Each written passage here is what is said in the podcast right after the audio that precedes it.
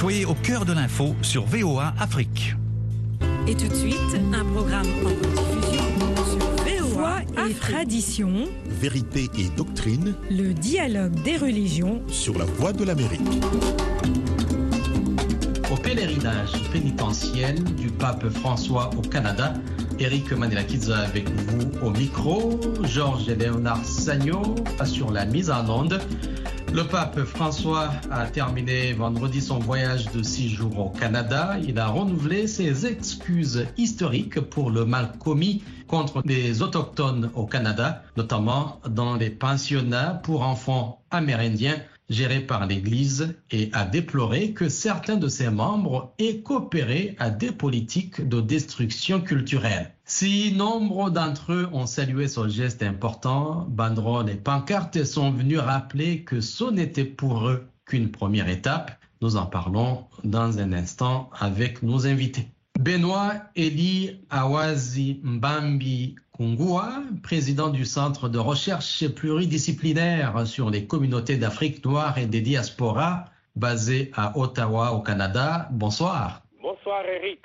Vous êtes auteur de nombreux ouvrages, mais je vais en citer un, Panorama de la théologie négro-africaine contemporaine.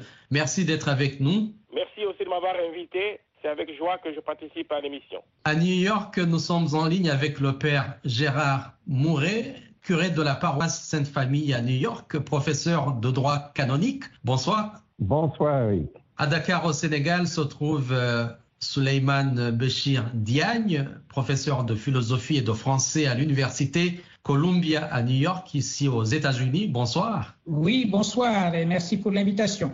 Lors de son premier discours, le pape a présenté les excuses tant attendues par les populations amérindiennes du Canada. Je suis affligé, je demande pardon. François a évoqué les blessures encore ouvertes. Il a reconnu la responsabilité de certains membres de l'Église dans ce système de pensionnat pour autochtones où les enfants ont subi des abus physiques et verbaux, psychologiques et spirituels. Benoît, vous êtes au Canada. Comment ces propos ont été vécus? Merci. Tout d'abord, il faut, je commence par saluer le pape François avec sa santé qui est fragile, a donné un exemple concret par des actes. Il a eu une posture d'humilité et son pardon était sincère. Donc, d'entrée de jeu, les communautés amérindiennes, les autochtones, différents groupes, ont absolument accueilli la demande du pardon du pape au nom de l'Église. Ça, c'est la première chose. La deuxième chose, c'est aujourd'hui même, lors de l'audience hebdomadaire, le pape vient de récidiver au Vatican. Il dit que l'Église doit arrêter, doit cesser la mentalité colonialiste qui consiste à imposer aux autres une culture particulière, la culture occidentale, mais qui, à travers les péripéties de l'histoire, s'est universalisée. Donc le pape, quand même, là, il a marqué un point très fort. Bien sûr, c'est une étape. Vous l'avez bien dit dans votre énoncé, les communautés demandent maintenant que l'épiscopat canadien s'implique concrètement sur le terrain, et ça c'est aux évêques canadiens de le faire. Ils s'y sont engagés publiquement. À Edmonton, à Québec, à Iqaluit, l'Église a fait sa pénitence, l'Église a reconnu ses fautes à travers certains de ses membres, et l'Église aussi comme institution qui avait la gestion des pensionnats au nom du gouvernement fédéral est prête à accompagner le processus de guérison et de réconciliation. Père Mouret, euh, pourquoi tout cela est-il arrivé? Comment cela a-t-il pu se produire dans la communauté de ceux qui suivent Jésus? C'est interrogé le souverain pontife et c'est aussi vos interrogations? Bien, on, peut voir que avec l'arrivée des Français au Canada, ils ont voulu partager leur foi catholique aussi avec les indigènes. Euh, et la manière de le faire, c'était de proposer l'Évangile, euh, d'établir alors euh, des villages catholiques au Québec et ça a commencé le, ce qui s'appelle l'évangélisation en général au Canada. Aussi, l'évangélisation était faite par les anglophones, spécialement dans l'ouest du Canada. Euh, les problèmes qui ont surgi euh, impliquaient pas seulement l'Église catholique, mais bien sûr la politique du gouvernement fédéral canadien qui a voulu euh, intégrer les autochtones dans la vie européenne à l'origine canadienne. Alors, ce qui s'était pas bien passé, le pape regrette mais bien sûr, le pape, comme le chef de l'Église, toujours propose la lumière de l'Évangile pour tous les pays et pour tous les peuples. Professeur Béchir Diagne, le pape François a reconnu un génocide dans le drame des pensionnats pour autochtones au Canada. Quel est votre commentaire? Oui, je reviens au propos qui a été tenu tout à l'heure sur le fait que le pape a ajouté à la demande de pardon la condamnation, la continuation d'une certaine mentalité coloniale ou colonialiste qui consiste précisément à considérer que le message de l'Évangile va nécessairement avec l'éradication des cultures différentes et le remplacement par une culture qui se veut universelle, mais qui au fond est la culture de l'Église romaine.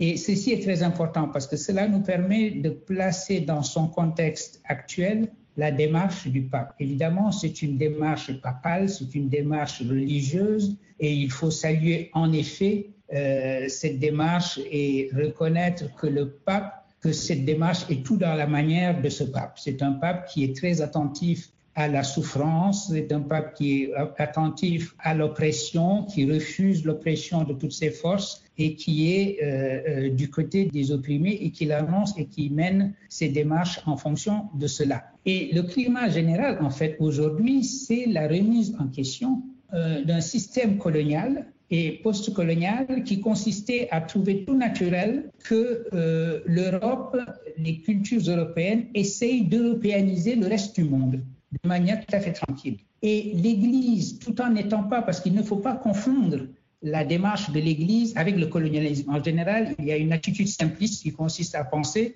que l'Église était complice du colonialisme. Ça n'est pas vrai si on regarde les choses dans le détail. Mais ce qu'il y a, c'est que la démarche d'évangélisation de l'Église est intervenue dans un contexte colonial qui était celui-là, qui était le contexte qui voulait l'éradication des cultures autres qu'européennes et le remplacement par ce qui était considéré comme la seule vraie culture. Et de ce point de vue-là, le mot de génocide n'est pas trop fort parce que vous avez différentes manières de tuer un peuple. Vous pouvez le tuer dans sa culture, dans son identité. Et le fait d'arracher en effet des enfants à leur culture et d'estimer que euh, vous étiez tout à fait fondé à le faire parce que vous étiez le représentant de la seule vraie grande culture et que par conséquent vous aviez toute légitimité à inculquer cette culture à des enfants, cela peut s'apparenter en effet à un génocide. Et il est bon, la, la leçon que le pape a encore, si vous voulez, donner au monde, parce que c'est tout dans la manière de ce pape, c'est de rappeler en effet que nous sommes à une époque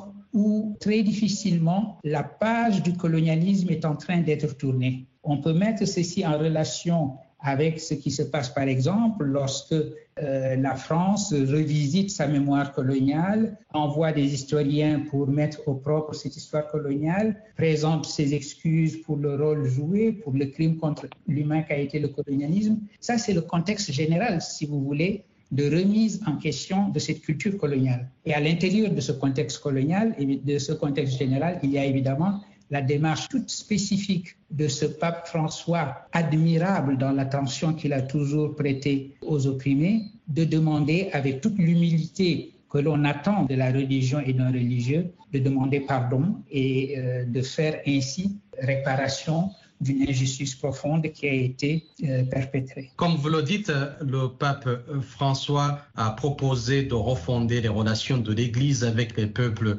autochtones. C'était lors de la célébration jeudi d'une nouvelle messe de réconciliation dans le plus ancien sanctuaire catholique d'Amérique du Nord au quatrième jour de sa visite au Canada.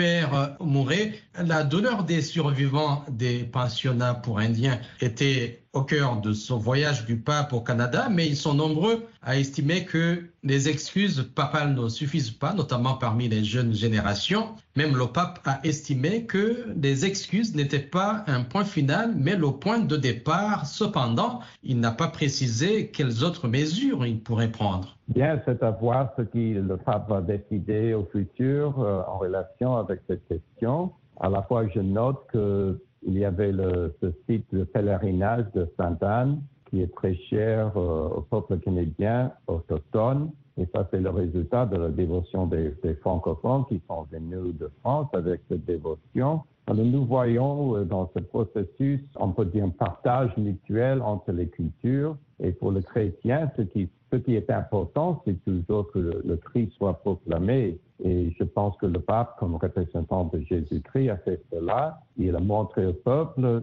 que tout le monde a valeur aux yeux de l'Église, que le pape représente la miséricorde de Dieu, que la foi, c'est bien sûr ce qui aide les gens de purifier leur culture des éléments qui sont inhumains ou qui sont contre la justice. Et chaque culture du monde a ses aspects qui doivent se purifier et le pape est bien conscient de cela. Alors, je pense que ce voyage va être l'occasion de réfléchir ce que l'Église peut proposer euh, aux tout Canadiens, spécialement les autochtones, pour leur aider d'assimiler le passé pour vivre le futur dans un esprit, on peut dire, de partage et amitié. Professeur Benoît? Comme vient de dire le Père Morel, le pape, il est l'expression de la miséricorde divine. Maintenant, c'est aux églises locales, aux évêques canadiens, et ils sont engagés. Hein, leur président, Monseigneur Poisson, l'archevêque d'Edmonton, qui était le coordinateur du voyage, et le cardinal Ouellet, qui est le primat du Canada, c'est quand même des évêques qui, à plusieurs reprises, qui ont reconnu, qui ont reconnu.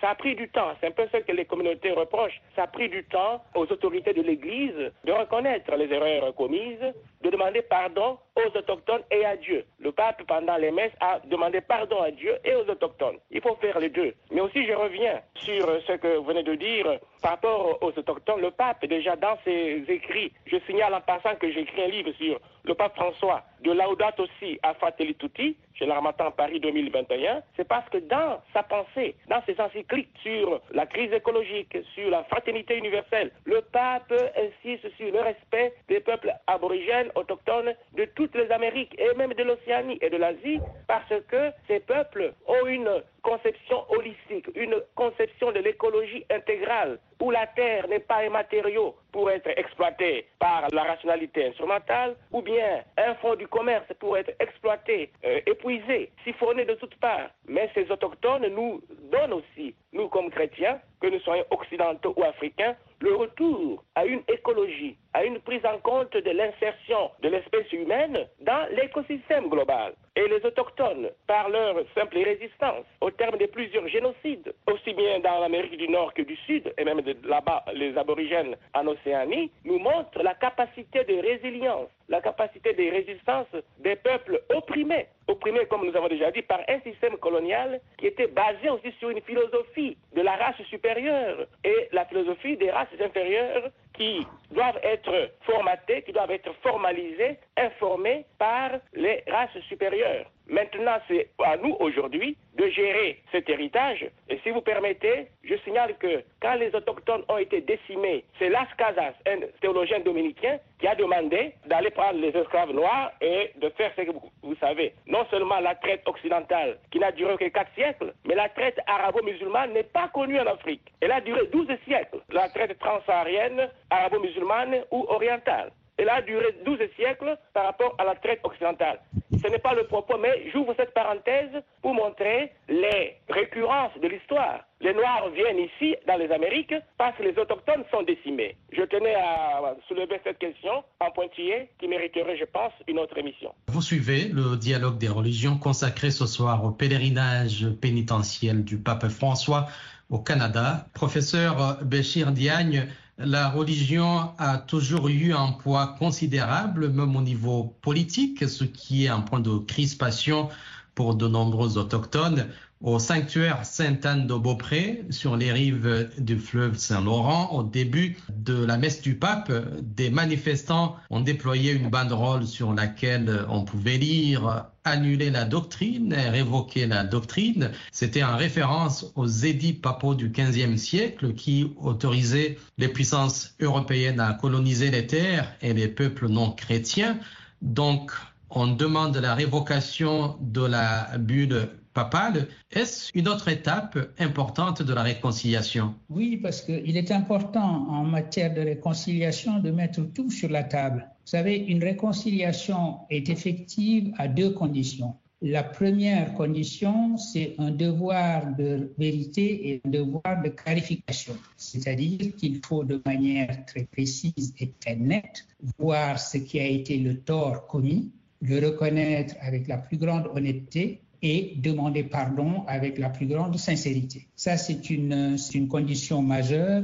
Euh, on peut dire véritablement que euh, le pape a euh, rempli cette condition en faisant le pèlerinage qu'il a fait. Avec toutes les difficultés d'un tel voyage, nous avons appris aussi au cours de ce voyage, c'était une, une, information, si vous voulez, qui venait aussi avec cela, que le pape sent qu'il va être de moins en moins en mesure d'effectuer des voyages longs. Par conséquent, il a tenu à faire celui-ci et c'est véritablement la marque de la sincérité et du climat, de, l'atmosphère et de l'esprit d'humilité dans lequel il a effectué ce voyage euh, et qu'il a euh, demandé pardon. Ça, c'est la première condition. La deuxième condition, effectivement, c'est de s'orienter vers l'avenir. Ce devoir de vérité, il est nécessaire, mais à la condition aussi que euh, ce devoir de vérité soit orienté vers l'avenir, vers la construction d'une véritable réconciliation, vers la construction d'une véritable paix des cœurs, d'un apaisement, si vous voulez, en vue d'un avenir à construire ensemble, une société humaine qui s'accepte dans sa diversité et dans son pluralisme, qui ne consiste pas simplement à penser que euh, parce qu'il y a évangélisation, il doit y avoir une homogénéité culturelle, toutes les messes doivent se dire avec des chants grégoriens, les peuples ont inventé des musiques qui sont différentes. Et de ce point de vue-là, il faut aussi se souvenir que ce n'est pas nouveau. L'idée que le message évangélique doit s'inculturer, c'est-à-dire entrer dans des cultures et non pas essayer d'éradiquer les cultures pour les remplacer par la culture européenne. Ce message-là est, ancien dans l'Église. Beaucoup de catholiques pratiquants, fervents des réflexions et qui étaient également attachés à leur propre culture, comme Léopold Sédar Senghor, par exemple, ont toujours insisté sur le fait que le message évangélique devait pouvoir entrer dans les cultures. Et Senghor aimait citer d'ailleurs une devise des pères spiritains qui était elle-même une paraphrase de la fameuse phrase de Saint Paul en disant Soyez nègres avec les nègres. Autrement dit, épousez la culture euh, négro-africaine, pour reprendre un terme qui a été utilisé par notre collègue tout à l'heure et qui figure dans son ouvrage, afin de les amener à Jésus-Christ. Et donc, ce respect culturel qu'il faut avoir, l'avenir sera à ce prix-là. Considérer qu'il y a des cultures qui sont naturellement païennes. En réalité, c'était ça l'esprit. Et que donc, il faut, la seule chose à faire, c'est les éliminer. C'est ça qui a euh, causé un génocide culturel. C'est également cela qui explique ces fameux édits où l'Église a en quelque sorte perdu son âme parce qu'elle s'est confondue à ce moment-là avec l'aventure coloniale. Elle n'avait pas besoin de se confondre avec l'aventure euh, euh, coloniale en produisant ces édits qui ont euh, justifié et permis et ouvert la porte à des exactions qu'aujourd'hui, évidemment, on regrette et pour lesquelles le pape est en train de demander pardon. Père Moret, que pensez-vous de la révocation de la bulle papale? Bon, c'est une doctrine qui fait référence la coopération de l'Église avec la propagation de l'Évangile euh, où les Européens vont entrer dans ces pays. C'est une question qui fait référence à la politique.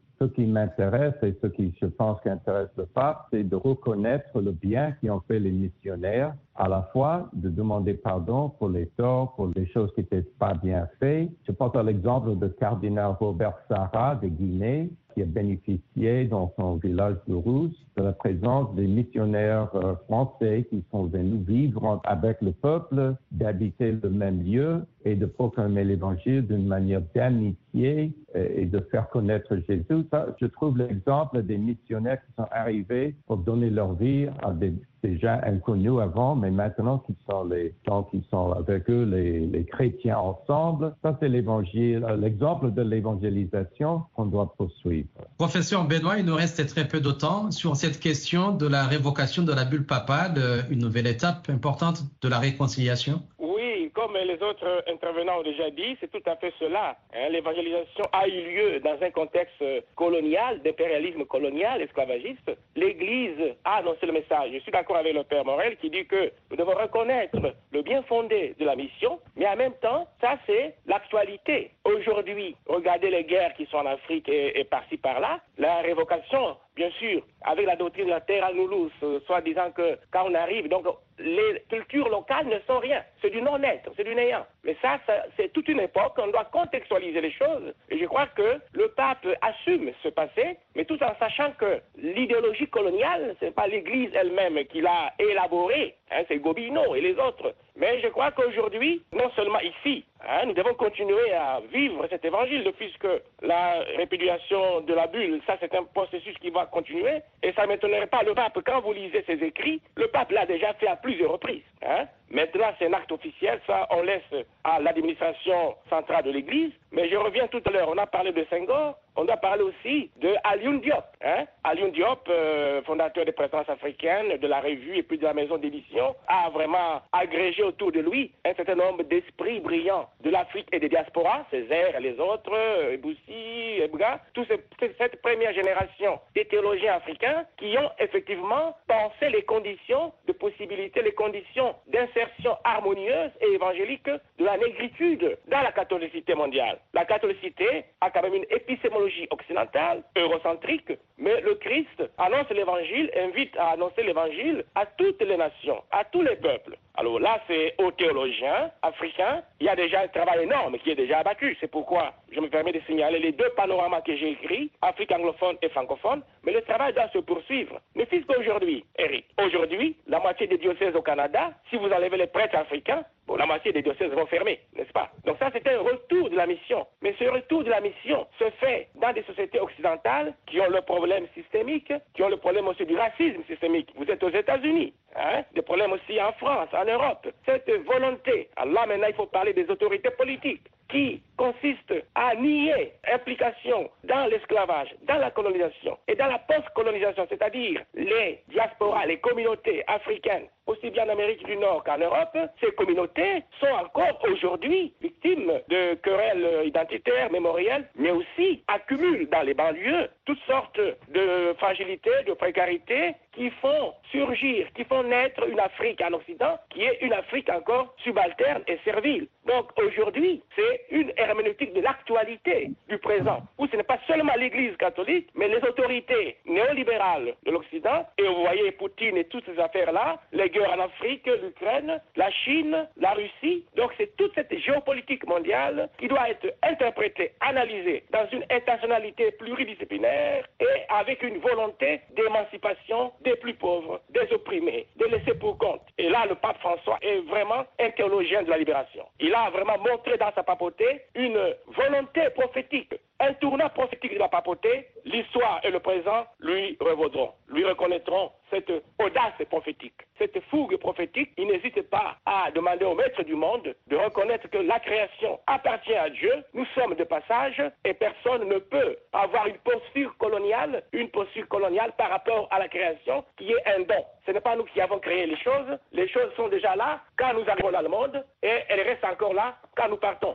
Là, c'est d'autres questions phénoménologiques qui mériteraient peut-être une attention parce que le néolibéralisme s'accompagne aussi d'une paresse intellectuelle qui nivelle tout par l'ignorance et l'inculture. Nous arrivons au terme de cette édition de Dialogue des religions consacrée ce soir au pèlerinage pénitentiel du pape François au Canada, ponctué par des excuses historique. Professeur Suleiman Béchir Diagne, merci. Merci à vous et merci à vos autres invités pour cette conversation. Je rappelle que vous enseignez la philosophie et le français à l'Université Columbia à New York, ici aux États-Unis.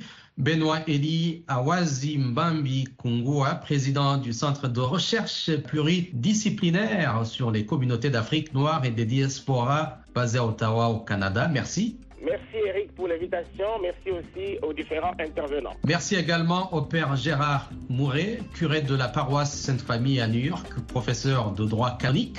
Dieu vous bénisse, Eric, et, aux autres intervenants. Merci à vous, chers auditeurs, qui avez choisi le dialogue des religions. La mise en onde était assurée par Georges Léonard Sagno, Eric Manila Pizza au micro. Je vous souhaite une excellente soirée chez vous. À la prochaine.